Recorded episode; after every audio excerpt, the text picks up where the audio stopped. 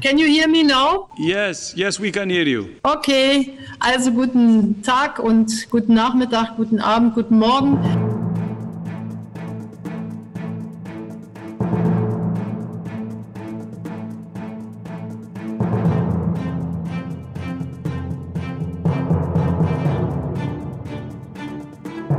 We have it totally under control. It's one person coming in from China, and we have it under control. It's uh, going to be just fine. Schon jetzt gibt es Enkel, die ihren Großeltern einen Podcast aufnehmen, damit sie nicht einsam sind.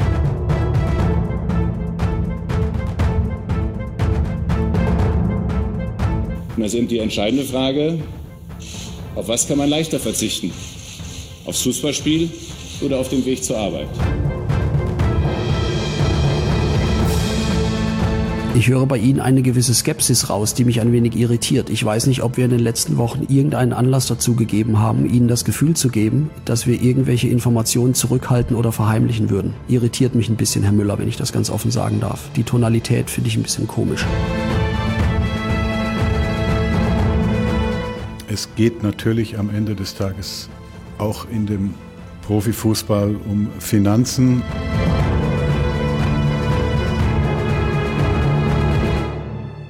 Sage, natürlich ist es ein gut, gut behütetes Geheimnis bei uns. Das bleibt auch so, weil wir das über Jahre so äh, dementsprechend schon immer gehandhabt haben und das werde ich auch weiter so tun.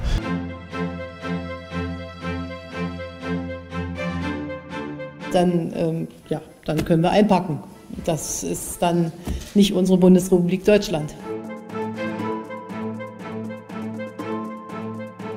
Seit gestern Abend steht es fest, ähm, es wird ab 2. November nirgendwo in Deutschland äh, mehr Amateurfußball bzw. Breitensport äh, betrieben. Der Profifußball darf weitergehen, allerdings ohne Zuschauer. Und klar ist, die Aufregung ist groß in den sozialen Netzwerken. Und auch ähm, die Redaktion von FUPA Thüringen hat natürlich über die Entscheidung berichtet und entsprechend intensiv wird es kommentiert. Und ich will diese Situation und den aktu die aktuelle Situation des Thüringer Fußballs mit zwei Experten besprechen. Und das sind natürlich die Macher von FUPA Thüringen, André Hoffmann und Felix Böhm. Und ich sage herzlich willkommen und Glück auf, ihr beiden. Hallo. Sportfrei, Danny. Ja, schön euch äh, äh, mal wieder zu hören nach so langer Zeit. Ähm, leider ist der Anlass, ja, nicht so ganz erfreulich. Der Amateurfußball wird ab Montag ruhen, also ab 2. November. Das heißt, in ähm, ganzen November wird kein Punktspiel, kein Pokalspiel und auch kein Freundschaftsspiel und auch kein Training stattfinden dürfen. Ziel ist es, die Kontakte zu reduzieren. Kanzlerin hat gesagt, wir brauchen 75 Prozent weniger Kontakte damit wir das pandemische Geschehen irgendwie unter Kontrolle bekommen. Was war euer erster Eindruck, als ihr das gestern Abend mitbekommen habt? Vielleicht du, André, zuerst? Ja, ein kleiner Schock war es schon für uns. Ähm, auf bundespolitischer Ebene versteht man sicherlich die, den Hintergedanken.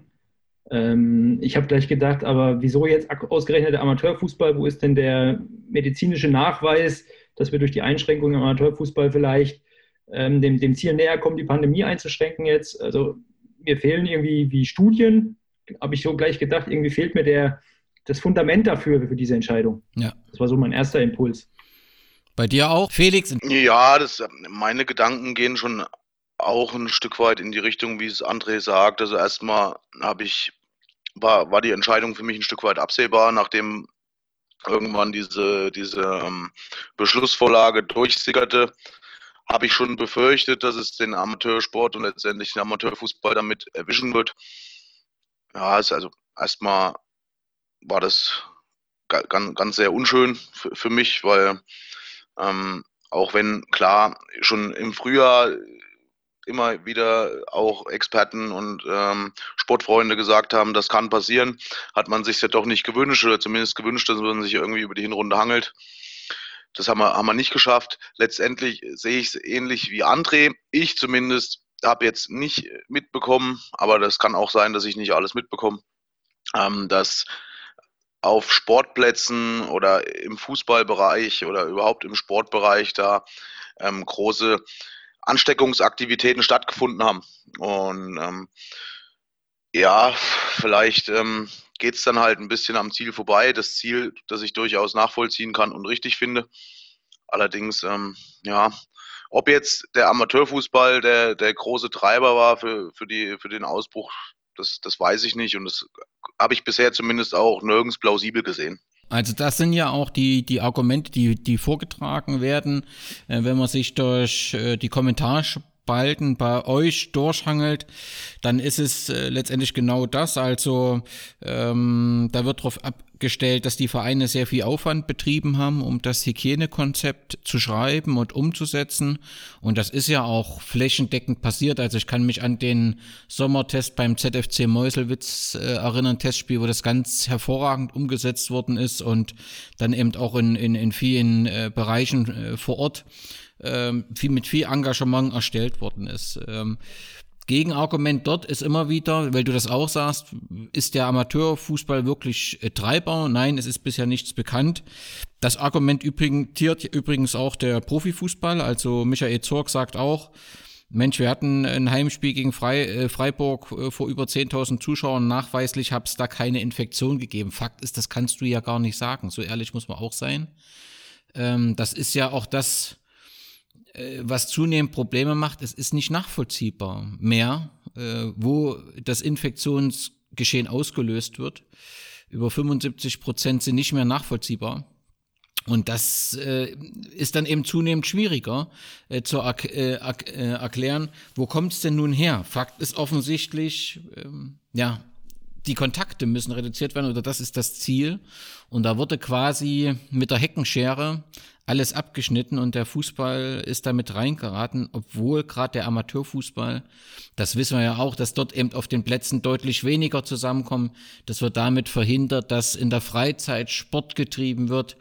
Das ist schon schwierig zu argumentieren und ähm, deswegen ist da auch die Kritik sehr, sehr äh, nachzuvollziehen. Oder wie habe ich heute in der Zeit gelesen oder im Spiegel war es, glaube ich, ähm, man muss die Logik ausschalten. Also es ist logisch nicht zu erklären, ähm, warum einzelne Bereiche so hier ausgenommen werden. Ja, letztendlich frage ich mich auch, worum geht es jetzt eigentlich direkt, weil also haben ja viele Experten auch gesagt, dass es relativ unwahrscheinlich ist, dass sich äh, die 22 Mann, die über den Platz flitzen, während des Spiels anstecken. Geht es jetzt darum, dass möglicherweise danach äh, 15 noch in der Kabine sitzen und äh, sich unterhalten und meinetwegen Bier trinken? Ist, ist jetzt das das Problem? Oder, oder was genau ist das Problem? Wo, wo genau befürchtet man denn, dass sich, dass sich da viele Leute anstecken? Weil wenn das geklärt wäre, könnte man vielleicht auch Lösungen finden. Also mich zum Beispiel würde es erneut nicht stören, wenn ich dann halt nach, nach unserem Training äh, nicht in die Kabine gehe, dann gehe ich halt heim zum Duschen, aber habe halt anderthalb Stunden ein bisschen Fußball gespielt. Ja. Vielleicht war es aber auch hier das Argument äh, der Politik zu sagen, wir müssen hier einheitlich klare Kante zeichnen. Ähm, ausgenommen Schulen, Kitas, alles andere müssen wir runterfahren. Ähm, es ist ja auch so, dass beim Fußball immer in der Mannschaft auch gerade mehr als zwei Haushalte zusammenkommen ähm, vielleicht dahingehend die Argumentation, wir dürfen den Amateurfußball auch nicht zulassen, wir dürfen gar keinen Fußball zulassen oder gar keinen Sport zulassen, weil wir ja im Prinzip dann unsere eigenen Regeln schon wieder damit widerlegen. Genau das ist die Intention, so wie es André sagt. Und die hat, hat halt das Problem, was Felix sagt, dass du es nicht erklären kannst, weil äh, nachweislich äh, scheint das entgegen allen Behauptungen und entgegen, dass man beim Fußball auch intensiv arbeitet, äh, dort ist, äh, ist uns nicht bekannt, dass im Prinzip, wir haben ja einzelne Fußballer, die die Infektion hatten und es ist aber nie passiert, dass es bei einem Spiel tatsächlich alle Beteiligten dann äh, getroffen hat. Und äh, dass auf den Sportplätzen äh, vor Ort äh, bei den geringen Zuschauerzahlen was passiert, ist auch eher unwahrscheinlich. Du könntest maximal noch die Anreise und Abreise bei größeren Spielen äh, argumentieren und tatsächlich dieses Bier in der Kabine danach, wo du halt relativ eng äh, äh, zusammensitzt. Ähm, also es ist wie Felix sagt, das könnte man theoretisch, wenn man das wollte, alles äh, wegbekommen aber es ist wahrscheinlich mit äh, die Signalfunktion, äh, die man dort erreichen wollte. Und damit kriegst du die Enttäuschung auch nicht mehr argumentativ weg, also weil die nachvollziehbar ist. Und da, wenn man dann rausgeht aus dem Amateurfußball oder Amateursport, Breitensport, hingeht zu den Gaststätten, da gibt es eben viele Fälle, die sich vorbereitet haben mit so einem Luftaustauscher, der die Luft filtert, die Heizpilze organisiert haben. Und trotz dessen, dass die sich so engagiert haben, Hygienekonzept, kriegen sie natürlich jetzt eben gesagt, ihr dürft das nicht. Das ist schon hart, schwierig zu vermitteln und wird gegebenenfalls auch die Gerichte beschäftigen, da bin ich mir ziemlich sicher. Ja, was, was viele teilen, im, äh, ist dieser Sportschau-Artikel. Es gab einen Kommentar von Holger Dahl, das äh, mit dem Titel Vereinssport dicht machen ist Quatsch. Ähm, der hatte halt noch tatsächlich argumentiert, äh, dass hier die, die Falschen getroffen ähm, wären und ähm, es keinen Grund gibt, das Training zu verbieten. Und das ist ja letztendlich das, was Felix sagt, wenn man eben der Meinung ist, der Wettbewerb oder die Anreise zu den Spielen äh, äh, verschärft das Infektionsgeschehen, dann hätte man hier Lösungen finden ähm, können. Grundsätzlich muss man aber auch sagen, es gehört zur Wahrheit auch dazu, dass wir ja auch in Thüringen schon ein paar Spielabsagen hatten. Und ja. in Anbetracht der Zahlen wahrscheinlich auch davon auszugehen ist, dass das zunimmt und dass vielleicht auch ein Teil der Sportler dann eben auch keine Lust mehr hätte, äh, Fußball zu spielen aus Sorge um seine Gesundheit. Das gilt, das ist auch eine Wahrheit, ne? Natürlich, klar. Wobei wir trotzdem recht gut durchgekommen sind bisher. Ne? Klar, es gab vereinzelte Absagen, es gab auch äh, teilweise Gebietsabsagen im Eisfeld etc. Dennoch ähm, Stand jetzt oder Stand heute, ähm, Ende, Ende Oktober, konnten wir bisher recht gut durchrutschen ne, mit der ganzen Geschichte. Das stimmt. Es sind ähm, absolviert und dann kommen wir eben auch zu dem Punkt, weil ähm, in den teilweise schon kommentiert wird, na, seht ihr, hätten wir das doch mal anders äh, gelöst, jetzt müssen wir zwei Saisons abbrechen. Das ist nicht ganz korrekt, beziehungsweise kann man jetzt überhaupt noch nicht sagen. Ähm, wir haben derzeit 140 von 612 Spielen in der Verbandsliga, also ich habe jetzt nur mal in der Verbandsliga geschaut, äh, ausgetragen. Ähm, das heißt, wir sind relativ, wie du das sagst, gut durchgekommen. 22,9 Prozent der geplanten Spiele haben stattgefunden. Und die Spielordnung, die, glaube ich, bei diesem außerordentlichen Verbandstag geändert worden ist, auf jeden Fall die aktuelle Spielordnung sagt, ähm, dass bei besonderen Umständen wie zum Beispiel in der Pandemie die Saison gewertet werden könnte, wenn mehr als 50 Prozent der zu Saisonbeginn festgelegten und angesetzten Punktspiele durchgeführt worden ist. Und dass dann der Meister mit der Quotenregelung ähm, also nicht nur der Meister, sondern auch Meister und Absteiger festgelegt würden. Das heißt, äh, wenn wir jetzt äh, 22,9 Prozent haben, also es müssten noch 167 Partien stattfinden. Es wird ja noch ein Spieltag äh, gespielt, dort wo er gespielt werden darf. Und ähm, das heißt, bis, nach den 50 Prozent kann man die Quotientenregelung ähm, anwenden und kann dann ähm, Meister und Absteiger bestimmen. Ja, also wir, wir sind nicht ähm, wir sind in Thüringen nicht konzeptlos. Also das ist noch ein Unterschied als im, im, im Frühjahr, wo man so ein bisschen, äh, wo, wo geht's lang? Also wir sind nicht konzeptlos, man hat, weiß, wie was zu, zu tun ist, aber natürlich, der Spielplan ist knapp gestrickt. Das heißt, wir werden auf jeden Fall nicht äh, 612 Spiele austragen. Das, also in der Verbandsliga. Das steht, glaube ich, aus meiner Sicht fest. Jetzt mit der, mit der Absage im November fehlt einem ein bisschen die Fantasie, wie man das schaffen soll. Zumal ich mich auch frage, ob man dann direkt im Dezember weiterspielen kann oder ob das jetzt äh, schon bedeutet, wir gehen in die Winterpause. Denn ich kann mir auch vorstellen, dass der ein oder andere sagt, naja Leute, ich habe jetzt einen Monat nicht trainiert ähm, und soll dann direkt wieder ein Pflichtspiel machen weiß ich nicht, ob, ob, ob, das, ob wir im Dezember dann überhaupt einfach so weiterspielen oder ob wir uns jetzt schon in der Winterpause befinden, dann ab nächste Woche.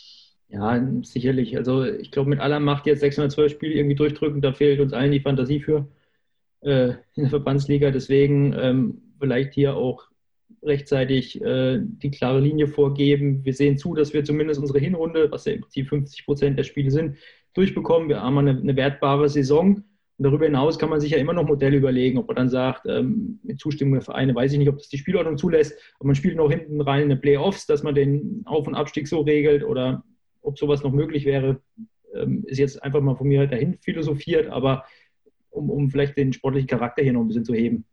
Weil natürlich hast du die Argumente, ja, jetzt habe ich aber ein Heimspiel mehr, ein Auswärtsspiel mehr oder ich hätte aber gerne ne, gegen die auch zu Hause gespielt.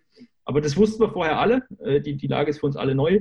ähm, so oder so haben wir jetzt eine Regelung, die, die, die da ist und, und ähm, man sollte jetzt schleunigst vermeiden, denke ich mal, wieder in, in, in endlose Diskussionen zu, zu, sich zu verstricken, die wir schon im Sommer hatten. Das, das hilft ja keinem weiter. Am Ende wollen wir alle nur auf dem Platz stehen, Fußball spielen und ja, das schnellstmöglich wieder da können wir halt auch unseren Beitrag dazu leisten, weil man muss halt schon sagen, also ähm, die Zahlen sind halt so, wie sie sind. Also wir brauchen nicht zu diskutieren, wenn wir wissen ja auch, dass da unterschiedliche äh, Menschen durch die Gegend rennen. Also wir brauchen nicht über, ob es den Virus gibt oder nicht, äh, zu diskutieren. Da kommen wir nicht voran.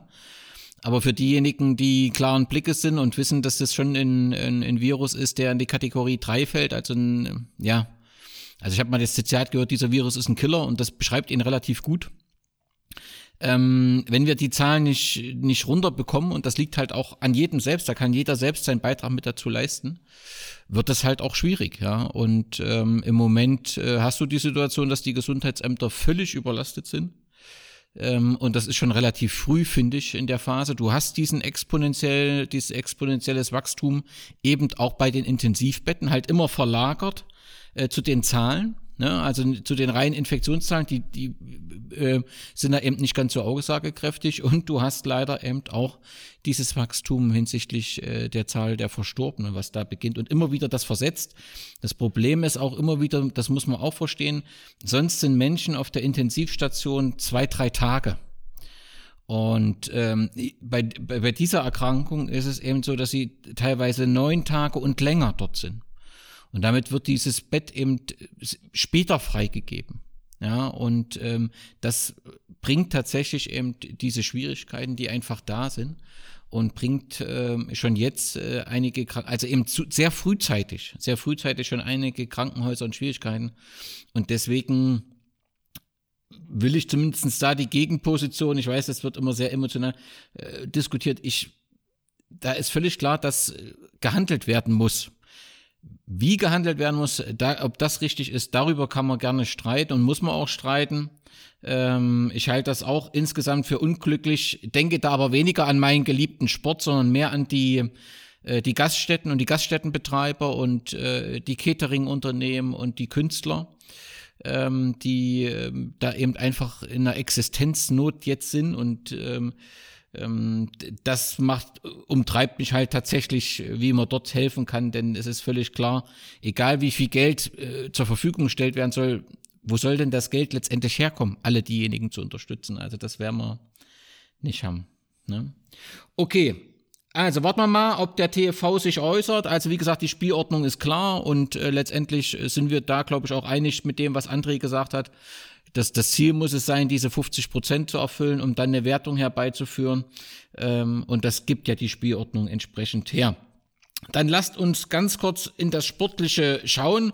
Das ist ja zumindestens äh, relativ, äh, oder das ist spannend, glaube ich, was in Thüringen im Fußball passiert. Wir haben eine Oberliga äh, mit Rot-Weiß Erfurt, Wacker Nordhausen, Martin Roda, Farnerhöhe, Rudolstadt und Jena 2. Ähm, was ist passiert? Also wir hatten Rot-Weiß Erfurt mit einem ja, sehr schlechten Start. Ähm, die mit einem jungen Trainer. Das Eigentlich alle Thüringer Teams sind schlecht in die Saison gestartet, kann man so pauschal sagen. Ja, das stimmt. Äh, bei Erfurt kam es etwas überraschend. Ne? Man war ja froh, dass man den jungen Trainer äh, äh, hatte. Und ähm, dann plötzlich funktionierte das nicht. Nach dem Trainerwechsel scheint das dort in Erfurt äh, äh, zu funktionieren. Und ähm, dort das sieht alles so aus, als könnte man dort äh, um den Titel mitkämpfen, oder? Fußballerisch ist die Qualität auf jeden Fall vorhanden im Kader. Ähm, ich bin ja wöchentlich eigentlich im Austausch auch mit Manu Rost, also dem Trainer. Und ähm, es wächst halt zusammen und, und, er, und, was er mir so darstellt, ist, äh, da wächst eine Mannschaft zusammen. Mit jedem Erfolg wird es natürlich leichter. Ne? Und äh, die Tabellensituation zeigt jetzt ja auch, Erfurt ist jetzt sogar schon dran an, den, an dem Aufstiegsplatz und Ziel, so kommuniziert nach außen, ist es ja wirklich, ähm, direkt wieder in die Regionalliga zu wollen. Und das ist schon überraschend, wie, wie stark die Wandlung nach einem Trainerwechsel ist, oder? Also in dieser Intensität äh, hätte ich das so nicht äh, erwartet, insbesondere da mir denn der Trainer überhaupt nicht bekannt war, aber es scheint ja alles zu funktionieren jetzt. Ja, hier sind scheinbar auch ein bisschen die, die Ansichten zwischen, zwischen dem Investor oder dem Helfer Franz Gerber und dem ehemaligen Trainer Robin Krüger auseinandergegangen, wie, wie die Mannschaft aufgestellt werden soll. Ähm, ich glaube, das Potenzial war schon da. Man kann jetzt natürlich auch müßig äh, spekulieren und zu sagen, Robin Krüger hätte vielleicht auch die Wende geschafft und stände jetzt genauso da. Äh, das wissen wir alle nicht. Ähm, Ob es jetzt der Trainerwechseleffekt war oder einfach das, das Potenzial der Mannschaft, das jetzt immer mehr zum Tragen kommt. Ähm, es ist auf jeden Fall sichtbar, dass, dass, dass in Erfurt äh, was entsteht, dass, dass so, so sportlich der, der Weg richtig ist. Ähm, man muss jetzt mal abwarten, ob es so bleibt. Ja, der FC Einheit Ruderstadt mit einer stabilen Saison, eigentlich typisch Ruderstadt könnte man fast sagen, obwohl das auch immer wieder bemerkenswert ist, dass man es schafft, so die Oberliga äh, so stabil zu halten ähm, äh, bei den äh, Voraussetzungen. Das ist immer wieder bemerkenswert. Und wir haben einen Neuling, den FC an der Fahner Höhe, die nun schon den vierten Sieg eingeführt haben, ähm, eingeholt haben oder zum vierten Mal gewonnen haben, so rum. Ist es richtig?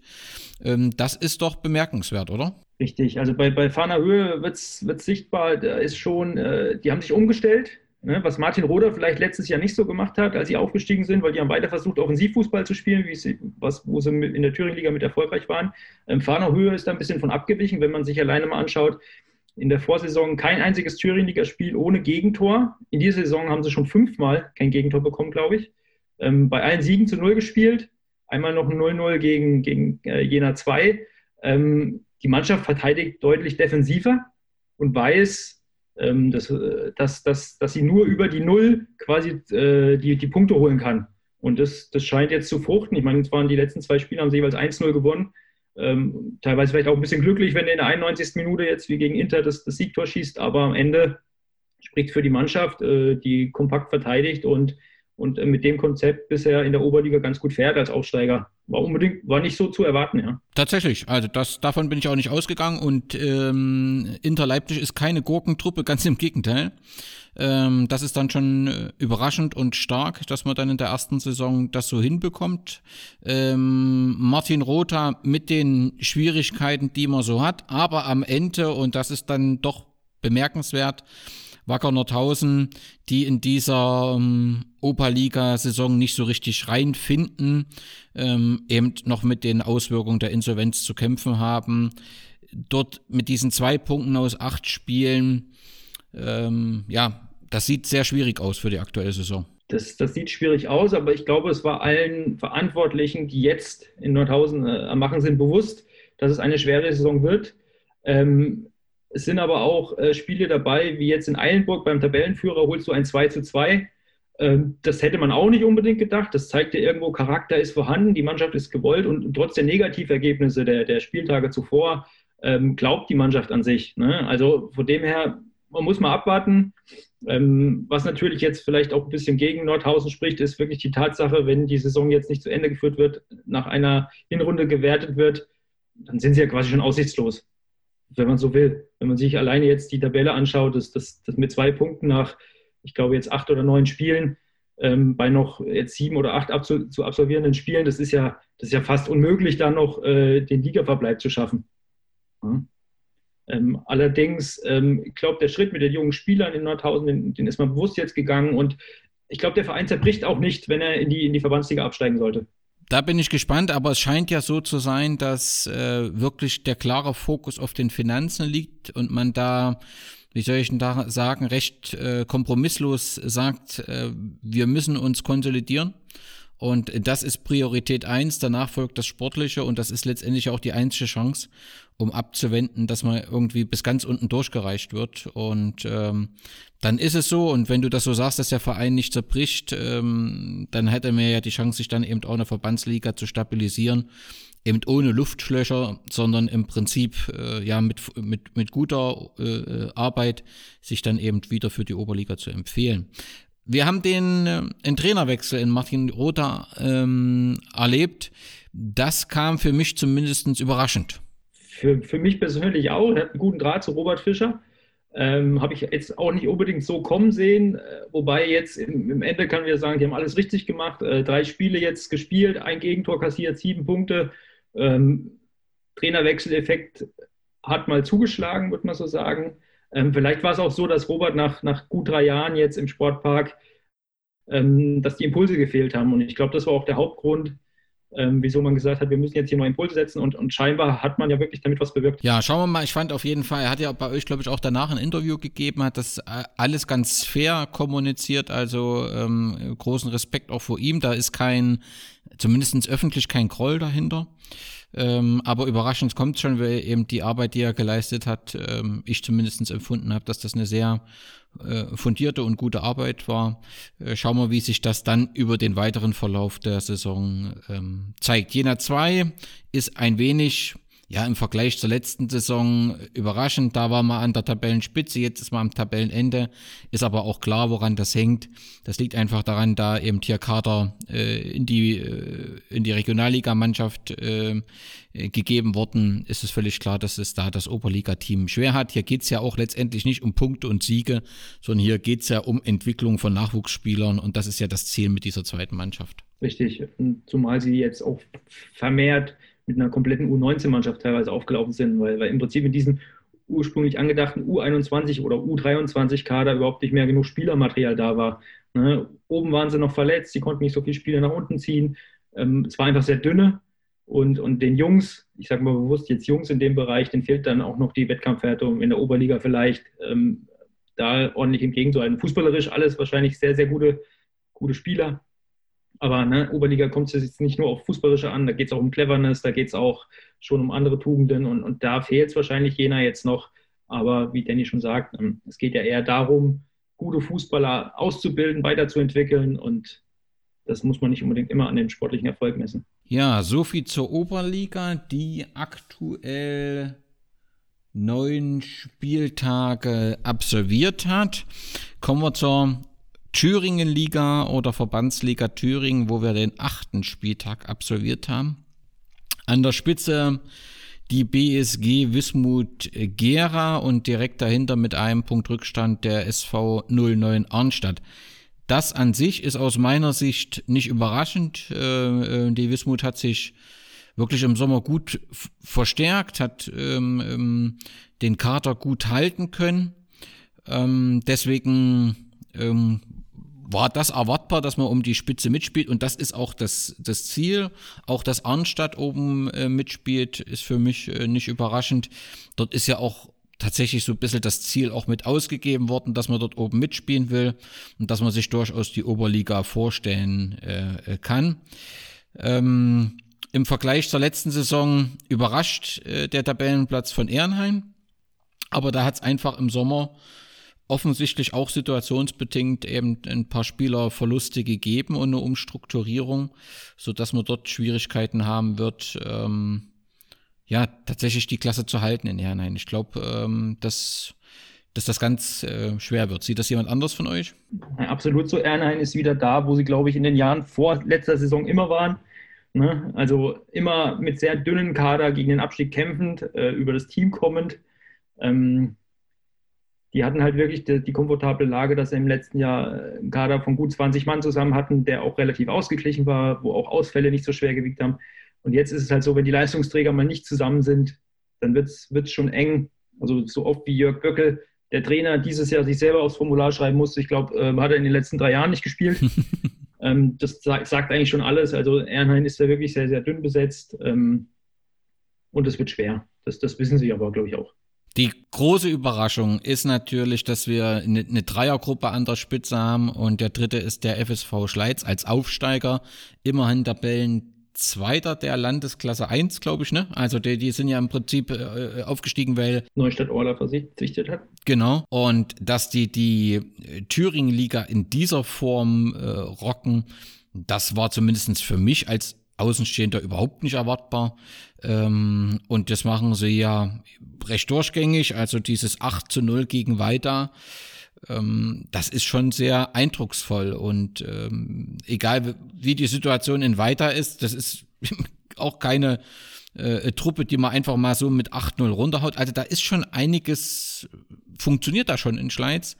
Ähm, das macht man schon richtig. Natürlich kommt man auch über die Härte. Ich habe so ein Pokalspiel gesehen, dass es nicht so kam. Also da hat man es tatsächlich äh, über das Team geschafft und, und ähm, das ähm, gut präsentiert sich das hätte ich nie so erwartet, dass wir so starke Aufsteiger haben, denn auch Erfurt Nord ist auf dem äh, vierten Platz. Ähm, das ist doch schon überraschend. Das ist dieses Phänomen, was wir letztes Jahr schon an Sonneberg gesehen haben, diese Aufstiegs Aufstiegseuphorie, die trotz Corona scheinbar sich gehalten hat und mitgenommen werden konnte. Ähm, Schleiz kommt absolut übers Team. Das ist aber auch der Slogan bei Erfurt Nord. Das zeichnet beide Mannschaften aus. Beide verfügen in meinen Augen über einen sehr ausgeglichenen Kader, einen sehr breiten Kader, was, was vom Vorteil ist in dieser Saison. Ne? Man sieht es ja wirklich, die Mannschaften, die, die wirklich dünn besetzt sind, die haben auch zu kämpfen sportlich, weil du hast eine hohe Taktung, du, du hast äh, diese, diese ganze Begleiterscheinung, viele Spiele und dann brauchst du eben Möglichkeiten auch qualitativ gleich zu wechseln und das zeichnet Schleiz und Erfurt Nord aus und sie zeichnet auch aus, dass sie quasi mit Erfolgserlebnissen in diese Saison schon gegangen sind und wissen, wie Erfolg geht aus der Landesklasse und das jetzt wirklich auf, auf Thüringen-Liga-Niveau direkt zeigen. Also das ist schon, schon für mich auch beeindruckend. Und es bereichert irgendwie die Liga. Also es macht ja richtig Spaß, gerade wenn man sich die Thüringen-Liga anschaut. So ausgeglichen an der Spitze war es auch schon lange nicht mehr. Das, das ist schön. Und schade, dass, es erstmal damit vorbei sein wird. Was mich ein bisschen nachdenklich macht, also Schlei 2, da hat man schon angesprochen mit 8 zu 0, auch Sonneberg Bad Frankenhausen 8 zu 0. Wie sind denn solche Ergebnisse zu erklären? Also das ist ja, wenn du 8 zu 0 verlierst, ist das natürlich ein Klassenunterschied. Ähm, aber es ist ja nun nicht so, dass Sonneberg nur verliert und es nicht so, dass Schleiz nur verliert. Ähm, ähm, das, das heißt ja schon, ganz offensichtlich hat man so dünne Kater teilweise, dass man die dann eben ersetzt mit Spielern, die eigentlich nicht in diese Klasse gehören, weil jemand verletzt ist oder weil jemand nicht kann. Also das, diese 8 zu 0 sind ja nicht, also es ist ja kein gutes Zeugnis für das, äh, für die Situation in der Liga oder über, überinterpretiere ich das? Also in meinen Augen ist es dann eher, glaube ich, da muss man das Spiel gesehen haben. Ich glaube, das kann man jetzt nicht so pauschal auf, auf, auf den Kader runterbrechen und so. Äh, kann Felix vielleicht auch mal zwei Sätze sagen, wie das als, als Fußballer so ist, wenn du, wenn du merkst, es läuft in dem Spiel nicht, du hast schon zwei blöde Gegentore kassiert, dann, dann ist es oft so, dass von elf Mann vielleicht drei, vier noch weniger laufen und, und moralisch schon so gebrochen sind, dass das Team quasi, wie man schon, schon sagt, auseinanderfällt und dann kommen solche Ergebnisse schon zustande. Also ich, ich würde das nicht überbewerten, weil auch die Beispiele Bad Frankenhausen oder weiter zeigen dann in der Woche drauf oder in der Woche davor haben sie noch gegen ein Top-Team auf einmal gewonnen oder gepunktet. Also die Liga ist ausgeglichen, das sagt mir auch immer jeder Trainer im, im, im Gespräch. Ähm, es, entscheiden immer quasi an dem Spieltag verschiedene Faktoren. Das ist jetzt auch ein bisschen Trainerpsychologie, aber ähm, dann sitzt vielleicht wirklich die zwei, drei Gegentore, die du schnell bekommst und dann bist du moralisch gebrochen und dann äh, übergeht's geht's über dich rüber wie so ein, wie so ein Tornado und dann kommen so Ergebnisse schon zustande. Das, das sieht man ja auch in der Bundesliga. Gibt es ja auch so Ausnahmen. Was mir auffällt äh, in der Thüringen-Liga in dieser Saison ist, dass wir doch ein paar Fangruppen haben.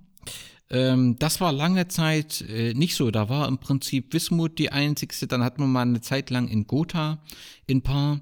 Ähm, wir haben dies Jahr in, in Weiter mit der Kulturstadt Mafia jemand, äh, der sich da wirklich engagiert, tolle Choreografien auch macht und ähm, du hast ja manchmal so, dass das mal so kurz aufflammt und dann, dann wieder weg ist. Das ist ja schon seit einiger Zeit.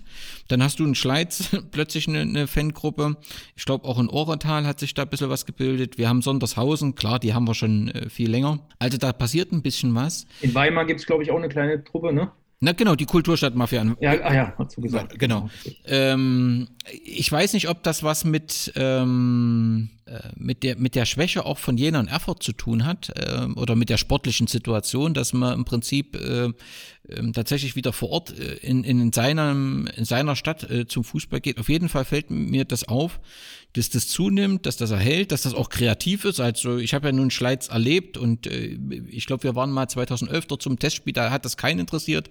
Ich fand, das haben die ganz gut gemacht, auch äh, mit mit bisschen Ironie und äh, das passte schon und und und äh, Weimar sieht man ja auch immer an den Bildern, dass da sich viel Arbeit gemacht hat. Das finde ich eine ganz äh, schöne Entwicklung, äh, dass im Prinzip wir da auch so ein paar Gästefans immer dabei haben. Auf jeden Fall, das belebt ja auch den Amateurfußball. Vielleicht ist es auch so, dass sich viele wirklich auf ihre regionalen Wurzeln dann eher jetzt besinnen und sagen, komm, wir können ja auch zusammen was, was machen, weil genau, du hast ja gerade angesprochen, im Thüringer Fußball, es gibt nicht mehr jetzt dieses große Flaggschiff. Ähm, das heißt, ich kann, ob ich jetzt in die Oberliga zu Rot-Weiß gehe oder vielleicht in die Verbandsliga nach, nach Weimar, ist jetzt auch nicht mehr so der Klassenunterschied und dann unterstütze ich doch vielleicht lieber den Verein, der, der direkt vor meiner Haustür ist. Und, und wenn sich da so zwei, drei Leute zusammenraufen, dann ist ja auch mal schnell so eine Idee geboren und, und man, man entwickelt so ein bisschen dieses, dieses Fan-Dasein auch im Amateurbereich, was, was natürlich echt schön ist und, und gut tut. Ein Ereignis vielleicht noch, die, oder zwei Ereignisse, die auffällig sind, Teistungen der Spielausfall, ich weiß gar nicht mehr, wo es war. Ehrenhain, wo, sie im Stau standen. Gen genau. Ne, und äh, ne, ich glaube, davor ist doch ein Spiel auch ausgefallen, wo man. Ja, es war, es war, es fing an äh, bei dem Gastspiel in Sonneberg. Ja, Sonneberg, genau. Sind sie nach Sonneberg gereist, allerdings nur mit, mit elf Mann äh, angekommen, beziehungsweise auch, glaube ich, losgefahren. Äh, kamen dann auch etwas verspätet und ähm, es konnten schon zwei Spieler quasi beim Warmachen nicht mitmachen. Einer hat sich noch auf dem, ja. dann, dann verletzt und ähm, zur Pause musste man die Partie dann ab, äh, aufgeben. Genau.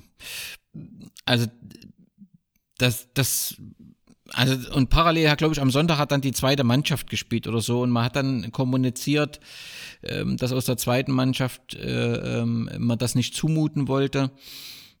Das fand ich schwierig, muss ich sagen. Also ich verstehe das, ne, dass äh, es immer mal so Personalmangel geben kann. Aber wenn man zwei Männermannschaften hat, dann finde ich das tatsächlich irgendwie schwierig, weil das muss doch Priorität haben, dass man auch, auch gegenüber dem Gegner, dass man so, der im Prinzip eingeladen hat, der den Spiel organisiert hat, dass das man das Spiel irgendwie ordentlich zu Ende bringt. Also das habe ich nicht so recht verstanden. Ich hatte dann vermutet, dass das grundsätzlich ein Problem gibt in Teistung. Das war ja offensichtlich ein Irrtum, denn es funktioniert ja dann wieder. Teistung hat ja gespielt, sowohl Punktspiele als auch Pokalspiele. Aber das hat, also hat so ein bisschen Geschmäckle hinterlassen, fand ich. Ja, es ist schon ein kleines, glaube ich, vereinsinternes Problem vorhanden zwischen erster und zweiter Männermannschaft. Ähm, da gibt es wohl Gräben aus der Vergangenheit auch, die, die dazu führten, dass eben Spieler der zweiten nicht in der ersten spielen wollen. Und ähm, das gipfelte quasi mit dem Auswärtsspiel in Sonneberg, wo wahrscheinlich auch der Umstand dazu kam, ich setze mich doch jetzt nicht zwei Stunden irgendwie in ein Auto, äh, fahre nach Südthüringen, hole mir dort eine Packung, weil wir so dünn besiedelt sind und fahre wieder nach Hause, dann verbringe ich lieber die Zeit mit meiner Familie. Das spielte da sicherlich alles mit rein. Ähm, aber man hat es ja scheinbar geschafft, ähm, die Probleme im Verein anzusprechen. Man hat jetzt immer eine schlagkräftige Truppe wieder. Man hat die, die nächsten drei Spiele direkt gewonnen in der Verbandsliga. Ja, ja. Also sicherlich war dieser Derby-Sieg dann direkt gegen Heiligenstadt, der am kommenden Freitag dann war, so diese Initialzündung. Äh, die Mannschaft ist nochmal zusammengerückt und hat gesagt, jetzt erst recht, nachdem wir hier quasi uns in ganz Thüringen blamiert haben. Und das sieht man auch in Teistung so, dass man sich mit diesem Spiel in Sonneberg äh, blamiert hat. Und, und ja, es lief wieder in die andere Richtung. Das ist ja das Schöne am Fußball. Ne? Ja, dann gibt es noch das Letzte, was zur Verbandsliga zu sagen ist, ist der Trainerwechsel in Heiligenstadt. Ähm, dort hat man äh, nach dem Pokal aus in Kalten Nordheim gesagt, wir müssen uns trennen und die bisherige Bilanz ist ja auch äh, sechs Unentschieden und äh, zwei Niederlagen ähm, und hat dann relativ früh einen Trainerwechsel vorgenommen. Ja, ich wie gesagt, man, die erste Reaktion ist immer, Mensch, Verbandsliga, die Saison dauert lang, ihr müsst doch vor der Saison euch Gedanken gemacht haben und so weiter. Ähm, aber wir haben es ja eben auch bei Martin Rother angesprochen, so ein Trainerwechsel kann halt auch was bringen und offensichtlich waren sich ja beide Seiten einig, dass es hier einen neuen Impuls braucht. Und dann ist halt dieser Trainerwechsel auch konsequent.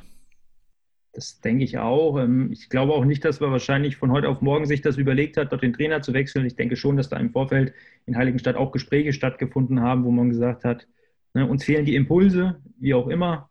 Ähm, und ich meine, am Ende sind es vielleicht zwei Tore gewesen, die, die Ronny Löwentraut jetzt den Job gekostet haben, weil wenn du von diesen, von diesen sechs Unentschieden zwei Spiele irgendwie gewinnst, dann, dann stehst du plötzlich ganz anders da. Ne? Hm. Aber vielleicht hat man dann auch grundlegend ähm, ähm was im Argen gesehen in Heiligenstadt was er nicht gefallen hat und, und deshalb gesagt, lieber jetzt, äh, anstatt wir noch lange warten. Und ja, wir haben es ja gerade angesprochen, die Situation in dieser Saison die ist für alle sehr undurchsichtig. Die kann auch nach 15 Spieltagen quasi vorbei sein.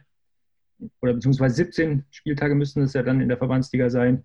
Und wenn du dann nach, nach ähm, acht Spielen nur sechs Punkte hast, dann, dann wird es halt eng, zumal keiner weiß, wie viele Leute absteigen. Und ähm, in, in Heiligenstadt äh, hat man sicherlich nicht den Anspruch, äh, Landesklassenfußball zu zeigen. Ja, das ist wohl nachvollziehbar. Lass uns kurz zur Landesklasse gehen. Ich will noch mal gucken, ob Felix wieder da ist. Er probiert sich noch. Er probiert sich noch einzuwählen. Ähm, wir haben in der Landesklasse 1 Bad Lobenstein und Teichel an der Spitze. Das ist, glaube ich, alles erwartbar. Haben da auch eine, eine, eine sehr enge äh, Tabellenspitze auf dem letzten Platz, den FC Motorzollen-Rother. Ja, auch hier haben wir die Aufsteiger mit Apolda, Pösnick und Niederpöllnitz äh, im Mittelfeld. Alles letztendlich, ja, erwartbar und natürlich auch nach sechs beziehungsweise fünf Spieltagen vielleicht noch nicht so, dass wir da so aussagekräftig. Ja, ich denke in der, in der Landesklasse 1, ähm, also Teichel überrascht schon, vor allem auswärts. Ähm, die haben unter dem neuen Trainer, die hatten ja auch einen Trainerwechsel vorgenommen, ähm, da wirklich äh, zeigen die, glaube ich, auswärts ein ganz anderes Gesicht und, und überraschen da viele Mannschaften. Jetzt, jetzt ist man gespannt fürs Wochenende. Ähm, da ist das Topspiel Bad Lobenstein gegen Teichel. Ähm, da, ist, da ist eigentlich was zu erwarten. Ähm, und für mich noch ein bisschen überraschend in der Landesklasse 1, dass das Kala so schwer in die Gänge kommt, weil für viele hoch gehandelt ähm, haben sie bisher noch nicht wirklich ihre PS, die sie im Kader haben, auf die Straße gebracht und, und tümpeln da so ein bisschen zwischen, zwischen Gut und Böse bisher rum. Ähm, waren ja für viele eigentlich der Aufstiegsfavorit in dieser, in dieser Staffel. Alleine, wenn man den Kader sich anguckt. Und ähm, ja, man muss mal schauen, wie lange die Saison geht. Das ist auch das. Und äh, Stadtroda ist sicherlich auch eine Mannschaft, die, die ein Wörtchen mitreden will und die auch klar den Aufstieg äh, als Ziel ausgegeben hat. So sieht's aus. Landesklasse 2, da haben wir Büsleben an der Spitze, die ja schon jetzt über viele Jahre eine sehr gute Rolle spielen, die Randafforder. Und ähm, ja, mit, werden sich dort äh, mit äh, äh, Union Mühlhausen wohl um den Aufstieg kämpfen, wobei Büsleben halt schon äh, mit, mit, mit einer fantastischen Bilanz, sechs Spiele, sechs Siege, sehr eindrucksvoll an der Tabellenspitze steht. Was gibt sonst zur Landesklasse 2? Ja, also ich habe da immer noch äh, Struth, Struth Diedorf, äh, die sind aktuell Zweiter, habe ich immer noch eigentlich auf meinem Zettel, so vom Gefühl her ganz oben stehen. Ähm, die machen da seit Jahren eine, gute, kon konstante Arbeit und die haben den Vorteil, dass sie sehr, sehr gute Nachwuchsspieler aus, aus Soccer City, aus dem Internat äh, nachbekommen und da schon einbauen. Und ähm, die werden früher oder später, denke ich, schon an das Tor äh, zur Thüringen-Liga klopfen, vielleicht auch schon dieses Jahr. Bei Büsleben muss man mal sehen, die haben ja jedes Jahr eigentlich, äh, sind die relativ gut gestartet, spielen lange oben mit, aber am Ende geht auch aufgrund des, des der dünnen Kaderdecke so ein bisschen immer die Puste aus. Ähm, muss man sehen, ob es dieses Jahr dann wirklich für einen großen Wurf reicht und ob man überhaupt in die Thüringen-Liga will. Das, das ist für mich in Büsleben nicht ganz klar. Felix, wie siehst du die Perspektive von Strutidorf? Sehe seh, seh ich ähnlich, was ich mitkriege. Die Landesklasse 2 da ist der André ein bisschen näher dran als ich auf jeden Fall, das ist auch Fakt, aber was ich mitbekomme, sehe ich ähnlich. Ähm, Kader konnte ja auch im Sommer nochmal verstärkt werden. Also äh, warum nicht ein Wort mitreden? Vielleicht sagt auch Alten Gotter nochmal, dass sie das ein bisschen mitmachen wollen obendrin. Das könnte ich mir noch vorstellen. Okay. Ja. okay, dann bist du aber recht nah an der Landesklasse 3. Dort ist die SG Schweiner Gumboldia an der Spitze vor punktgleich mit, mit dem VfL Meining und auf dem dritten Platz die SG ähm, Borsch. Ich habe ja an, an Borsch Wüste Erinnerungen und äh, dieser Platz, den wird man nie vergessen, insbesondere die lange Anreise aus Ostthüringen nach Borsch ähm, und bin dort nie gern hingefahren, weil es dort immer schwierig war zu spielen. Deswegen habe ich da immer einen besonderen Fokus drauf. Aber die SG Schweiner und Meining. Wer ist dein Favorit? Mein, mein Favorit ist dieses Jahr auf jeden Fall Schweiner. Also ich kann mir vorstellen, wenn, wenn sie es weiter gut machen und halbwegs äh, mit dem Personal verletzungsfrei mit den Schlüsselspielern durchkommen, dass sie am Ende bis oben stehen. Die haben im Sommer, äh, hat Schweiner eine Spielgemeinschaft gegründet mit Gumpoldia Gumbelstadt. Das ist, ähm, die haben Kreis Oberliga gespielt und da konnten tatsächlich dann auch äh, zwei, drei, vier Jungs sich richtig positiv hervortun, sind gut angekommen in der Landesklasse-Mannschaft, also in der ersten Mannschaft und hatte, ich tausche mich auch öfter mal mit dem Trainer aus, mit Olaf Gabriel, der sagt auch, er hat dann halt jetzt die Kaderbreite, die in Schweiner immer über viele Jahre gefehlt hat, weil Schweiner hat ja schon über viele Jahre eine richtig gute Generation an Kickern, die ihrem Verein schon jahrelang die Treue halten und da richtig Gas geben, trotz zum Teil auch widriger Umstände.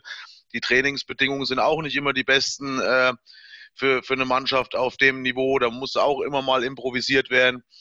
Und aber die haben da einen, echt guten Mannschaftskern seit Jahren und jetzt auch mal wieder eine gewisse Kaderbreite durch Neuzugänge und die SG und ich glaube, das kann bei denen dieses Jahr äh, was werden mit der Meisterschaft. Bosch hat mal auch immer mit auf dem Zettel, die sind auch immer gut, immer viel Qualität da, haben jetzt ihren äh, Torjäger wieder zurückgekriegt, der hatte mal einen Schwenk nach Hessen gemacht. Ähm, der René Melzer, der ist jetzt auch wieder da in sechs Spielen, sieben Tore. Das macht sie auf jeden Fall jetzt mal nicht schlechter.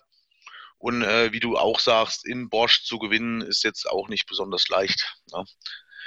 Mining, Mining hat eine gute junge Truppe, die, die sind auch ganz gut gestartet, ganz gut dabei.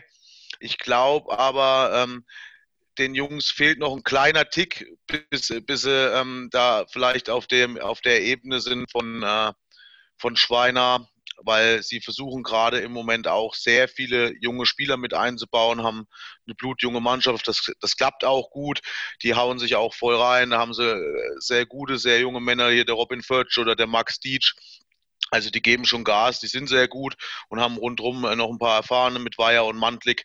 Und wenn, wenn die vielleicht noch eins, zwei Jährchen mal so zusammen machen und die, gerade die jungen äh, Spieler noch ein bisschen dazulernen, dann können die vielleicht auch wieder ganz oben mit anklopfen. Aber dieses Jahr, glaube ich, äh, ist Schweiner da den Tick noch besser. Ein wenig Sorgen muss man sich machen um den FC Eisenach, zumindest rein, wenn man die aktuelle Tabelle sieht. Äh, sechs Spiele, drei Punkte bedeutet der 14. Tabellenplatz von 16 Mannschaften. Das, ähm, das macht ein wenig nachdenklich. Also ähm, das, ich dachte, die Mannschaft stabilisiert sich oder der Verein stabilisiert sich. Ich nehme an, finanziell ist das auch passiert. Aber jetzt muss man da ein bisschen aufpassen, dass man nicht abrutscht in die Kreisoberliga. Das ähm, ja gerade vor dem Hintergrund äh, der Zeit, wo der FC Eisenach in der Oberliga war, auch erfolgreich eine Zeit lang war, ähm, ist das eben so ein Beispiel, wo man sich ein wenig Sorgen machen muss. Also ich zumindestens aktuell. Ja, André, deine Meinung zur Landesklasse 3? Ja, da hat sich, hat sich, hat sich im Sommer auch viel getan in Eisenach. Da äh, hat, er, hat man sich dann vom Trainer getrennt oder umgekehrt. So genau weiß ich nicht, wie es da gelaufen ist. War auch ein bisschen jetzt für mich nicht klar, auch wenn ich immer mal gesprochen habe mit dem Verantwortlichen. Ich glaube, das wurde jetzt für mich nicht, warum nun genau man sich getrennt hat äh, vom Trainer von Michael Offenhaus. Und dann sind noch ein paar Spieler weggegangen und so. Und da ist das Konstrukt jetzt wahrscheinlich ein bisschen ins Wanken gekommen. Jetzt müssen sie sich erstmal wieder finden, um dann die nötigen Punkte zu holen, damit das nicht passiert, wie du gesagt hast, dass sie dann am Ende in die Kreisoberliga müssen. Ne? Dann gehen wir direkt zum, zum Pokal in die äh, zweite Runde. Äh, alles, was Punktspielbetrieb ist, über alle Ligen natürlich kann jeder bei euch bei FUPA Thüringen sehen. Und genauso war es mit dem ähm, Pokal, wo ihr mit vielen Live-Tickern ähm, ähm, berichtet habt, weil ja auch teilweise Zuschauer nicht möglich waren. So konnte man das gut bei euch äh, verfolgen. Ähm, das spannende Jena Derby kann man sogar mit im Video nachschauen. Ähm, ja, Steffen Geisendorf hat es mit dem FC Thüringen Jena wieder geschafft, äh, einen äh, äh, Verbandsligisten äh, rauszuhauen. Das, das, die Geschichte von Steffen Geisendorf und dem Pokal ist schon eine besondere, das muss man einfach sagen, oder? Wahnsinn. Ähm, er, er, sagt ja noch im Vorfeld zu mir, oh, alles, was nicht über 5-0 ist, ist ein absoluter Erfolg für uns. Ne? Das ist ja auch ein bisschen Strategie natürlich dabei.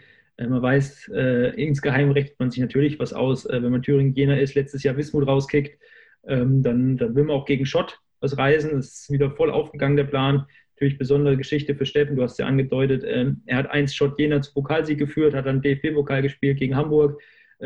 Äh, hat die in die Oberliga geführt. Er, ihm verbindet sicherlich einiges mit dem Gegner, aber jetzt äh, kann er quasi noch eine, ein kleines Kapitel zu seiner Fußballhistorie hinzufügen. Ähm, mit Thüringen Jena wieder die nächste Runde erreicht, wieder ein Verbandsligisten rausgekickt. Ist schon eine schöne Geschichte. Ähm, man gönnt dem Steffen auch irgendwie, ein sehr sympathischer Kerl. Und ja, davon lebt doch auch der, der Amateurfußball. Das macht doch Spaß, so Geschichten zu erleben. Ja, besser kann man es nicht äh, beschreiben. Ähm, wir haben dann auch ein Derby gehabt, das ist auch immer schön im Pokal mit Arthon und Bad Frankenhausen. Arthon äh, Tabellenletzter in der Landesklasse, Bad Frankenhausen im Mittelfeld der Verbandsliga. Trotzdem spannend gewesen bis äh, zum Schluss, mussten in die Verlängerung. Frankenhausen konnte sich durchsetzen, aber es gab wirklich eine ganze Menge Überraschung, fand ich. Also das Erfurt Nord, wir haben gerade noch von Erfurt Nord äh, so positiv berichtet im Zusammenhang mit den Punktspielen und der mannschaftlichen Stärke fliegt dann im Pokal in, in, in, in Saalfeld raus. War, war, war nicht äh, wirklich ähm, erwartbar. Ähm, war, erwartbar war schon, dass Neustadt Orla es in Schmölln schwer hat. Schmölln, äh, starke Saison in der Kreisoberliga, werden auf jeden Fall aufsteigen. Also da müsste schon wirklich äh, extrem viel passieren.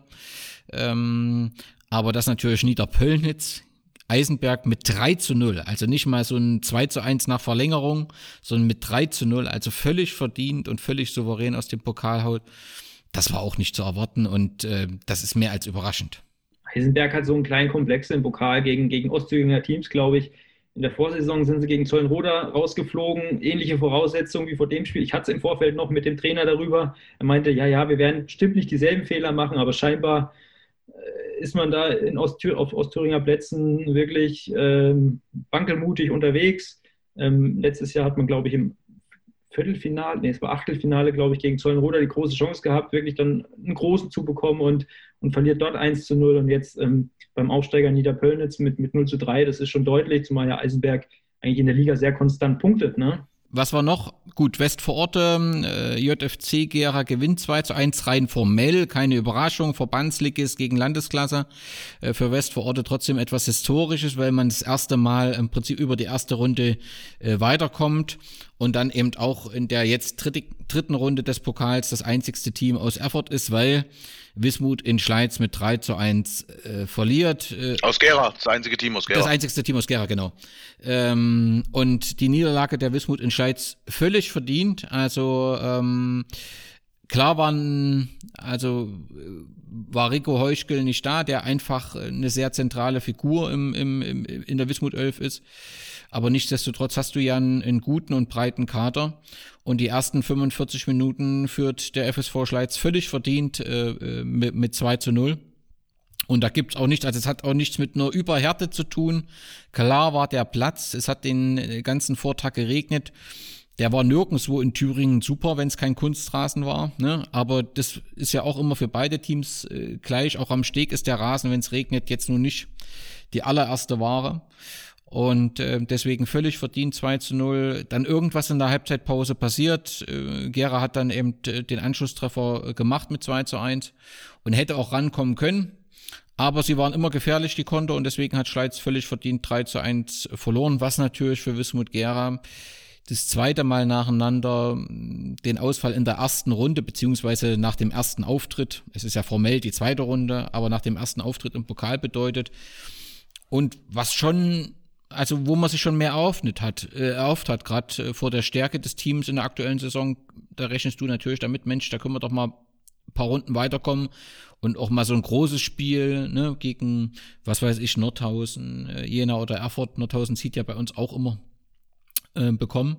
Das ist nun nicht so und da ist die Enttäuschung schon groß, aber das Ergebnis ist völlig verdient, weil eben Schleiz die bessere Mannschaft war. Ähm, was haben wir dann noch an Genau, Büßleben, also der Spitzenreiter Landesklasse, ähm, haut Ernhain mit 5 zu 3 raus. Ähm, genauso Motor Gispersleben gegen Zollenroda 6 zu 5 in 11 Meter schießen. Und das natürlich Sondershausen in Bosch verliert, auch das musste man nicht unbedingt erwarten. Ja, aber wie wir vorhin schon gesagt haben, in Bosch ist immer, ist für den Gegner immer schwer in Bosch. Und, und aus Südthüringer Sicht äh, sicherlich das, das Pokal-Highlight am Wochenende Hildburghausen gegen Sonneberg 8 zu 1. Stimmt. Das geht ja in dieselbe Kerbe, die wir vorhin schon hatten. Äh, wie kann man denn 8 äh, zu, 8 zu 0 verlieren? Äh, hier als Verbandsligist sich so auseinanderlegen lassen, das ist natürlich sehr, sehr fragwürdig. Ne? Ähm, ja, also äh, Ronny Röhr war da nach, nach dem Spielende, glaube ich, auch schnell verschwunden und ziemlich bedient. Ähm, das wollte man natürlich nicht, nicht äh, so auf sich sitzen lassen, nach 1 ähm, beim, beim Landesklassisten. Zumal man sich gut kennt, beide Mannschaften, ist es schon sehr überraschend in dieser Höhe. Ja, und wir hatten vor uns, wollten wir Felix fragen und da war er verschwunden, wie das denn für so einen aktiven Fußballer ist. Wie kommt denn so ein 8 zu 1, 8 zu 0 zustande? Gibt es dann eben so eine Situation, wo man nach einem 4-0 sagt, äh, ich habe jetzt überhaupt keine Konzentration mehr und das ist alles sinnlos jetzt? Wie kann das passieren, dass so ein FC Sonneberg, der ja jetzt nun keine katastrophale Saison spielt, sondern ganz im Gegenteil, so ein Ding 8-1 verliert? Ja, es ist, es ist schwierig, ja. Also es gibt Tage, die, die sind scheiße und Hildburghausen ist ähm, auf ihrem Kunstrasenplatz, können die sich schon auch richtig mal äh, warm zocken. Das geht schon. Ein 8-1 ist äh, für mich trotzdem schwierig erklärbar. Ich als Spieler ähm, es gibt so die Momente, wo du denkst, oh oh, das wird heute nichts mehr, aber wenn es dann 0-4 gegen mich steht, dann denke ich nicht, dass ich das Spiel noch gewinnen kann, will aber zumindest verhindern, dass ich das fünfte, sechste, siebte und achte noch kriege. Ich habe das Spiel nicht gesehen, ich weiß nicht, wie es war. Vielleicht ist den Hildburghäusern auch alles gelungen, aber ähm, ja, ich glaube schon, dass es dann irgendwann nach, nach dem vierten, fünften Gegentor zur Einstellungsfrage wird. Ob ich ein äh, sechstes, siebtes und achtes noch bekomme. Okay, Felix, du hast äh, selbst am Pokal teilgenommen oder dein Team hat am Pokal teilgenommen. Die SG Henneberg Hermannsfeld hat 1 zu 5 gegen Altern, Alten Gottern äh, verloren. Das war Spiel Kreisoberliga gegen Landesklasse. Ähm, war erwartbar, oder? War erwartbar. Äh, wir sind ja jetzt auch aktuell nicht besonders gut drauf. Wir sind in unserer Kreisoberliga äh, leider Schlusslicht und hatten mit Alten Gottern dann einen aus meiner Sicht nicht ganz so schlechten Gegner. Nun hat man uns, und das ist jetzt kein Riesenvorwurf oder so, aber das ist aus meiner Sicht ein Fakt, mit der Spielansetzung aus unserem Kreis überhaupt keinen großen Gefallen getan, seinem Kreisvertreter. Wir haben am Freitag schon äh, ein Punktspiel machen müssen.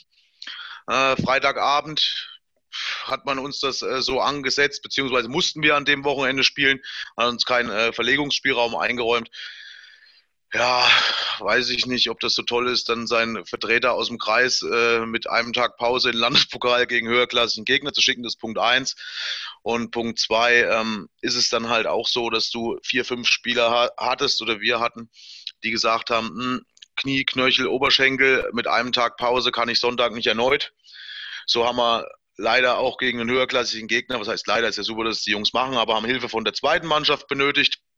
Ja, und da waren die Vorzeichen von Haus aus für uns schon nicht optimal. Und da war das 5-1, das war okay. Alten Gottern, die waren klar besser, die waren individuell besser, waren das ganze Spiel besser. Ähm, wir haben uns nach Kräften gewehrt, zur Halbzeit stand es 2-1.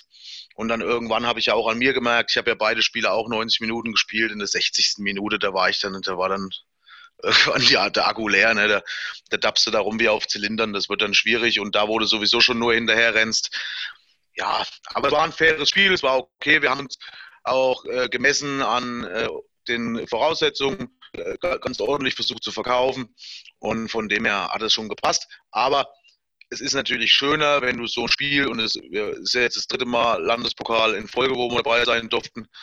Ähm, wenn du so ein Spiel mit, mit einem coolen und halbwegs vollständigen Kader angehen kannst und ausgeruht, um vielleicht den Favoriten ein bisschen mehr das ist natürlich schon mit dieser Ansetzung, das ist ja schon was Besonderes. Und äh, das war mir gar nicht so aufgefallen.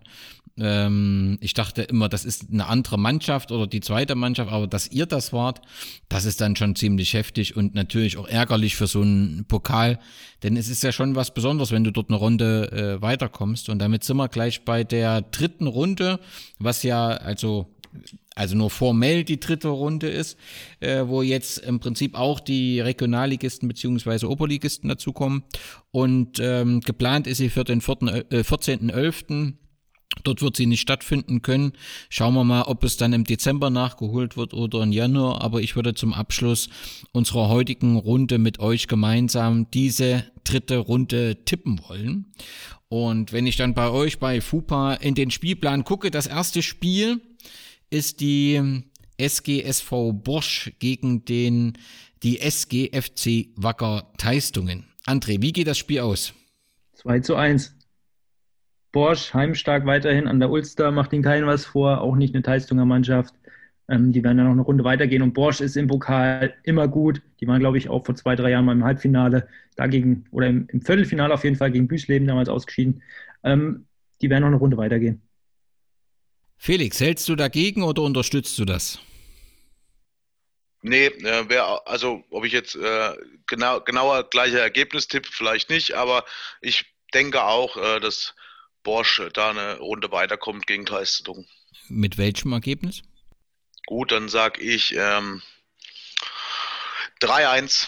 3-1. Ich schließe mich tatsächlich André an. Also Bosch äh, ist immer gut für die knappen Ergebnisse, die gewinnen das irgendwie und äh, da sind wir uns insgesamt äh, einig, nur beim Ergebnis Nuancen im Unterschied. Auch ich tippe dort in 2 zu 1. Felix, ihr habt es als Knallerspiel bezeichnet.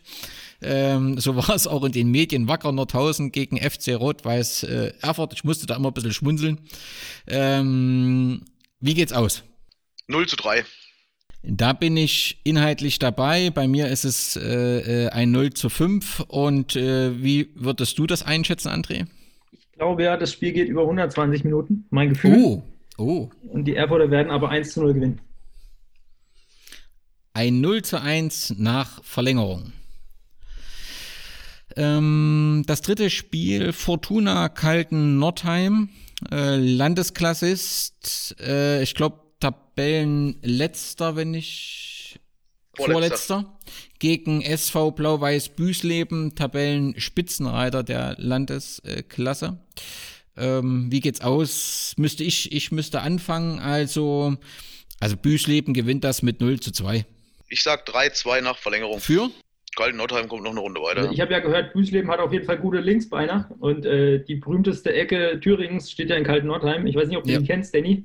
Genau, genau, genau. Ja, ähm, von dem her weiß ich, dass dann richtig gute Ecken bei Büsleben reinkommen. Ich glaube, das wird eine klare Sache für Büsleben in meinen Augen. Spielerisch äh, sind die einfach Kalten Nordheim überlegen und äh, können auch die kämpferische Linie äh, fahren, wie sie gegen Ehrenheim gezeigt haben. Deswegen sage ich 0 zu 3.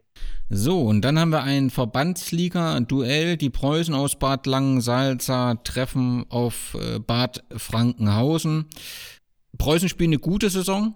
Ähm, Bad Frankenhausen sicherlich, wenn man den Tabellenstand anguckt, auch. Aber ich glaube, äh, so in der Verbandsliga kann sich die Preußen nach oben orientieren. Bad Frankenhausen muss eher unten gucken. Also ich glaube, das wird ein äh, 2 zu 1. Ich sehe auch, ich sehe auch die Preußen hier im Vorteil. Ähm, denke auch, die, die werden das äh, gewinnen mit, mit, mit äh, 2 zu 0. Ähm, Thomas Wirtz Arbeit fruchtet da richtig, Er hat viele jung, gute junge Spieler, die, die sind auf einem guten Weg, die haben sich echt stabilisiert und werden es auch im Pokal dann zeigen. Ich tippe 4 zu 2. Okay, sind wir uns in der, in der Sache einig. TSV Motor Gisbos leben gegen die SG Schweiner Gumboldia. Felix. Ähm, ja, habe ja vorhin schon äh, ein Plädoyer für, für die Jungs aus Schweiner gehalten. Ich denke, die sind gut, die sind gut drauf, die werden 1-4 gewinnen.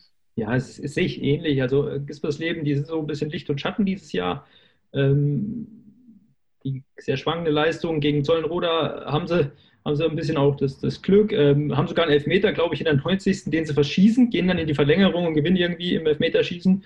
Ähm, und Zollenroda, wenn man auf den Tabellenstand äh, der Landesklasse 1 guckt, ist jetzt nicht gerade dafür berühmt. Also ich denke auch, es wird eine deutliche Geschichte für die Gäste hier. Ähm, das 1-4 für Felix würde ich mal mitgehen. Das ist mir ein bisschen zu viel, weil ich glaube, in Gispers Leben kommt natürlich drauf an. Ne? Also was du nicht weißt, ist ja mit Zuschauern oder ohne. Ich glaube, da mobilisierst du schon ein bisschen für die dritte Runde und das, da wird es ein bisschen ungemütlich. Aber letztendlich sind eure Argumente hinsichtlich der Stärke von Schweiner natürlich überzeugend. Aber ich glaube, ein 1-4 ist natürlich ganz schön heftig. Also ich rechne mit einem ja, 0-2. Also viel schlimmer ist das oder viel besser ist es auch nicht. Aber auf jeden Fall Schweiner gewinnt. Äh, Ob es ganz so deutlich wird, da sind wir uns noch nicht so einig. Das nächste Spiel, Struth Diedorf gegen die SG äh, Herpfer SV. Felix. Ähm, da tippe ich mal einen Auswärtssieg, weil, weil die weiten Auswärtsfahrten im Pokal von Herf belohnt werden sollen. Die waren in der Runde, in der ersten Runde waren die, glaube ich, in Ahrendshausen. Jetzt müssen sie gegen Struth ich sage 1-2, damit sich die Heimfahrt lohnt. Du willst jetzt nur nicht mit einem Fight verscherzen. Ich sage ganz klarer Heimsieg hier, 2-0 für Struth. Das sehe ich ähnlich und äh, tippe auf ein 3 zu 1. Das nächste Spiel, Landesklasse Verbandsliga Altengottern, der SV 90 gegen SV 09 Arnstadt. Aus meiner Sicht also wenn Arnstadt die Leistung äh, aus der Liga und auch aus der Pokalrunde hier auf den Platz bringen, gewinnen sie das äh, mit äh, äh, 3 zu 0. Äh, wie siehst du das, André? Sehe ich nicht so. Also ich glaube, das ist ein Spiel, was für mich prädestiniert davor ist, über 120 Minuten zu gehen. Ähm, Altengottern zu Hause und äh, auch mit der, mit, der, mit der Qualität im Kader, die werden Arnstadt wirklich, wirklich fordern, glaube ich, in dem Spiel. Und ich sehe hier eine Überraschung, 2 zu 1 Altengottern nach 120 Minuten. So, Felix, Überraschung oder Arnstadt-Sieg? Ich, ich denke, Arnstadt müht sich zu einem 1 zu 2. okay, das nächste Spiel, der SV Westhausen gegen SV Moosbach. Äh, André, wie geht's aus? Schön, dass äh, der Vertreter aus Südthüringen überhaupt noch dabei ist, auch in der zweiten Runde mit Westhausen. Ähm, haben eine gute Mannschaft, die aber bisher in der, in der Kreisoberliga nicht so die, die Qualität auf dem Platz bisher brachte und mit Pascal Wagenschwanz aber einen Stürmer dazu bekommen, der wirklich weiß, wo die Kiste steht, das jetzt auch in der ersten Runde gezeigt hat. Und er wird es auch gegen Moosbach zeigen und zu Hause werden die nochmal eine Runde weitergehen und so ein bisschen äh, Pokalträumchen dann haben, um vielleicht mal gegen Rot-Weiß oder Karl Zeiss zu spielen. Ich tippe hier einen 2 zu 1. Für Moosbach? Für Westhausen. Für Westhausen, okay. Ja, ich sehe den anderen Block hier vorne. Okay. Ich würde es Westhausen auch wünschen, dass sie noch eine Runde weitergehen. Äh, glaube es aber diesmal nicht und tippe ein 3 zu 5. Und ich schließe mich mit einem ganz normalen 1 zu 2 an und denke auch, dass Moosbach in die nächste Runde kommt. Das nächste Spiel, der SV Blau-Weiß 90 Neustadt Orla gegen SC 1903 Weimar. Weimar spielt eine stabile Saison, kann sich der, wenn Zuschauer zugelassen sind, der Fanunterstützung sicher sein. Neustadt Orla wird, wenn das im Dezember gespielt wird, auf dem Kunstrasen das absolvieren. Das könnte eine schwierige Nummer werden. Und das könnte, also das ist dann für mich die Überraschung. Neustadt gewinnt 2 zu 1. Ich glaube auch, dass es eine enge Nummer werden kann. Ähm, für, für Stefan Pass aus Weimar könnte es ein besonderes Spiel werden. Er hat nämlich mal in Neustadt gespielt und mhm. ist seit gestern auch Co-Trainer in Weimar. Oh. Die Info habe ich okay. noch gar nicht verarbeitet. Die wisst ihr quasi jetzt äh, als, als erstes. Genau. Ähm, von dem her glaube ich schon, dass der neue Co-Trainer, der, der Lindenberger, da motiviert sein wird und ich sage ein 1 zu 2 für Weimar voraus. Ja, und dann fehlst noch du, Felix. Ich tippe 0 zu 2. Du tippst auf den Sieg von Weimar. Das nächste das Spiel Steffen Geisendorf und der FC Thüringen Jena trifft auf den ZFC Meuselwitz. Welchen Trainer er auch immer dann haben wird, das ist ja auch nochmal so eine Geschichte, die wir gar nicht besprochen haben, dass auch hier äh, Frank Müller die, ja, die schwierige Entscheidung treffen musste, den, den Trainer zu entlassen. Ähm, ich habe die Situation völlig anders eingeschätzt, die sportliche Situation. Wir hatten ja dort ein Testspiel und äh, das hat mich alles beeindruckt. Also ich fand da Meuselwitz wirklich top. Deswegen überrascht mich äh, das und äh, eine andere Wahl blieb da wohl nicht möglich, wird man sehen. Ähm, ich nehme mal an, dass man jetzt die Hinrunde mit dem, mit dem Holm mit Pinter versucht zu Ende zu spielen und, und dann wird man gegebenenfalls einen neuen Trainer präsentieren. Aber in dem Spiel, ich glaube, hier gibt's keine Überraschung. Äh, Meuselwitz äh, wird das tatsächlich, wenn sie das ernst nehmen, den Pokal, und, und davon gehe ich aus, wird das mit 4 zu 0 gewinnen. Ich äh, gönne Thüringen Jena den Treffer und sage 1 zu 6. Ähnlich hätte ich auch getippt, 1 zu 7. Ja, dann haben wir den FC Saalfeld und die SG Westforte JFC Gera. Landesklasse gegen Verbandsliga. Wie gesagt, es ist das erste Mal, dass Westforte in der äh, nächsten Runde des Pokals ist. Ähm, Saalfeld, also zumindestens äh, für mich ähm, ja ein starker Landesklassist, aber trotzdem Westforte ist so geputscht durch diese Möglichkeit, noch eine Runde weiterzukommen und auch durch die Tatsache, dass natürlich der Kontrahent Wismut raus ist. Und ähm, da wird man natürlich ein bisschen unter Druck sein, aber sich auch zu motivieren. Und man wird das knapp mit äh, 1 äh, zu 2 nach Verlängerung gewinnen. Ich tippe hier auf Sieg Saalfeld 2-1. Ich, ich sehe auch Saalfeld irgendwie vorne 1 zu 0. So, und dann haben wir die Chemikala, die BSG gegen den FSV Martin Rother als Oberligist. Felix, eine klare Nummer für Martin Rother, oder? Denk schon, 0-4. Ja, Kader hat Qualität im, im, Kader, das hatte ich vorhin schon mal angesprochen. Ähm, Martin Roder kann sich hier schon schwer tun. Also ich sage ein 1 zu 3, aber nach Verlängerung. Ja, also das ist auch so ein Spiel, wo sich so ein was so in der Meisterschaft nicht funktioniert, wo du das nochmal rausholen kannst. Also, ja, aber es wird für Kala nicht reichen. Also ich denke, das 1 zu 3 nach 90 Minuten, das, das wird's schon werden. Geratal, die Spielvereinigung, spielt gegen den FC Karl Zeiss Jena. Aus meiner Sicht eine völlig klare Se äh, äh, Sache. Äh, Jena gewinnt das mit 0 zu 5. Felix, siehst du das anders? Nein, sehe seh ich genauso. Ähm, cooles Los für Geratal. Noch cooler wäre es, wenn man auch auf eine schöne Zuschauerresonanz hoffen dürfte. Ähm, das ist in dieser Pokalsaison leider nicht, nicht zu vermuten. Deswegen schade für, für Geratal vielleicht, wenn nicht so viele kommen dürfen. Und ausscheiden werden sie, glaube ich, auch mit 1 zu 6. Vielleicht kommt ja das MDR vorbei. Ich sage auch 0 zu 5 für Danny. Okay, dann haben wir die, den SV Blau-Weiß 1990 Niederpöllnitz, die ja in der ersten Runde Eisenberg mit 3 zu 0 vom Platz fegten gegen den Oberligist FC Einheit Ruderstadt.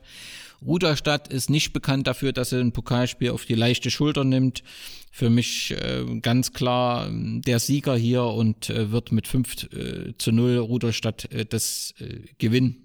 Nee, ich denke, ich denke auch, äh, dass das Rudolstadt hier kein, kein, nix, keine Zweifel aufkommen lässt. Ähm, 1 zu 4. Und ich tippe 0 zu 3. Ja, und dann das Duell der beiden Erstrundengewinner, was ja logisch ist, sonst wären wir ja nicht in dieser Runde. Eintracht Hildburghausen, die Sonneberg vom Platz fegten und Schleiz, was äh, der BSG Wismut Gera die erste Pflichtspielniederlage beibrachte. Das ist nicht ganz so einfach. Deswegen sage ich einfach mal, Felix, was tippst denn du? Ich tippe ein 3-1 auf Hildburghausen. Ich glaube, ähm, in ihrem Heimspiel können sie, können sie auch Schleiz nochmal ärgern und noch eine Runde weiterkommen. Ist möglich und deswegen tippe ich es. Und André? Ja, ich sehe es ähnlich. Hildburghausen auf den kleinen Kunstrasen. Felix hat es vorhin angesprochen. Die sind da einfach echt eklig, kennen den Kunstrasen, trainieren auf denen es schon seit Jahren, spielen auf denen seit Jahren, ähm, kriegen da eigentlich, haben da, glaube ich, gefühlt vielleicht zwei Spiele jetzt in den letzten drei Jahren verloren. Ähm, das wird für Schleiz nicht einfach dort.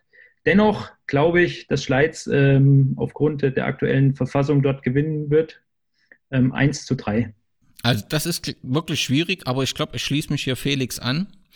Ähm, das Hildburghausen, äh, der den, den Vorteil des Heimspiels nutzt und das Ding mit äh, äh, 2 zu 1 gewinnt. Und das letzte Spiel der dritten Runde, wann immer sie auch stattfinden wird, ist der FSV Wacker 03 Gotha gegen den Neuoberligisten FC Anderfahner Höhe.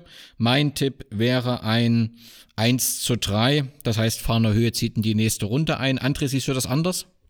Ähm, es wird eine enge Geschichte, glaube ich. Es ist ein Derby. Ne? Also ich glaube, Fahner Höhe gehört irgendwie zum, zum, zur Verwaltungsgemeinschaft Gotha.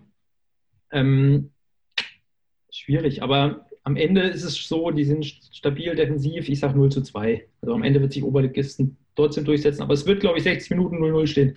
Würde ich mich genau André anschließen, würde auch ein 0 zu 2 tippen. Ja, und das war die dritte Runde und das war auch unser Podcast zur aktuellen Situation des Fußballs in Thüringen. Ich danke euch, André und Felix, äh, erstens für eure fantastische Arbeit, die ihr mit FUPA Thüringen macht und damit die Fußballverrückten äh, in ganz Thüringen informiert und natürlich für eure Zeit äh, für den heutigen Podcast und sage Glück auf und herzlichen Dank. Besten Dank, Danny. Danke dir. Ciao, ciao.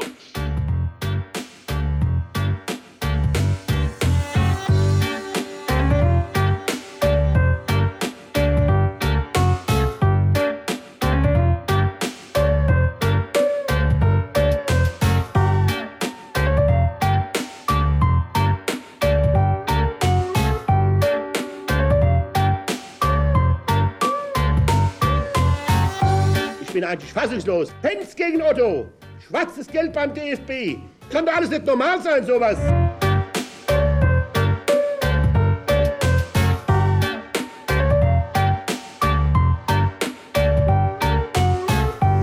Dass wir diese Krise überwinden werden, dessen bin ich vollkommen sicher. Aber wie hoch werden die Opfer sein? Wie viele geliebte Menschen werden wir verlieren? Wir haben es zu einem großen Teil selbst in der Hand. Wir können jetzt entschlossen alle miteinander reagieren. Wir können die aktuellen Einschränkungen annehmen und einander beistehen. Diese Situation ist ernst und sie ist offen. Das heißt, es wird nicht nur, aber auch davon abhängen, wie diszipliniert jeder und jede die Regeln befolgt und umsetzt.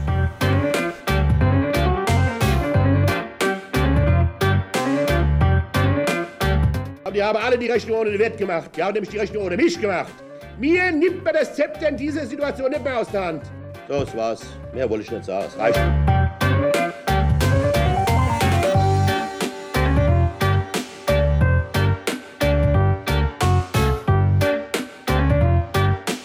Jetzt ist es etwas anders. Jetzt ist es noch härter, nach meiner Ansicht, weil der Gegner ist nicht identifiziert, ist ein unsichtbarer Feind. Das macht die Situation noch anspruchsvoller und noch schwieriger. Aber ich sage der Mannschaft, wir müssen jetzt gemeinschaftlich handeln. Dann werden wir auch diese Krise bewältigen können, wenn wir Spielregeln beachten.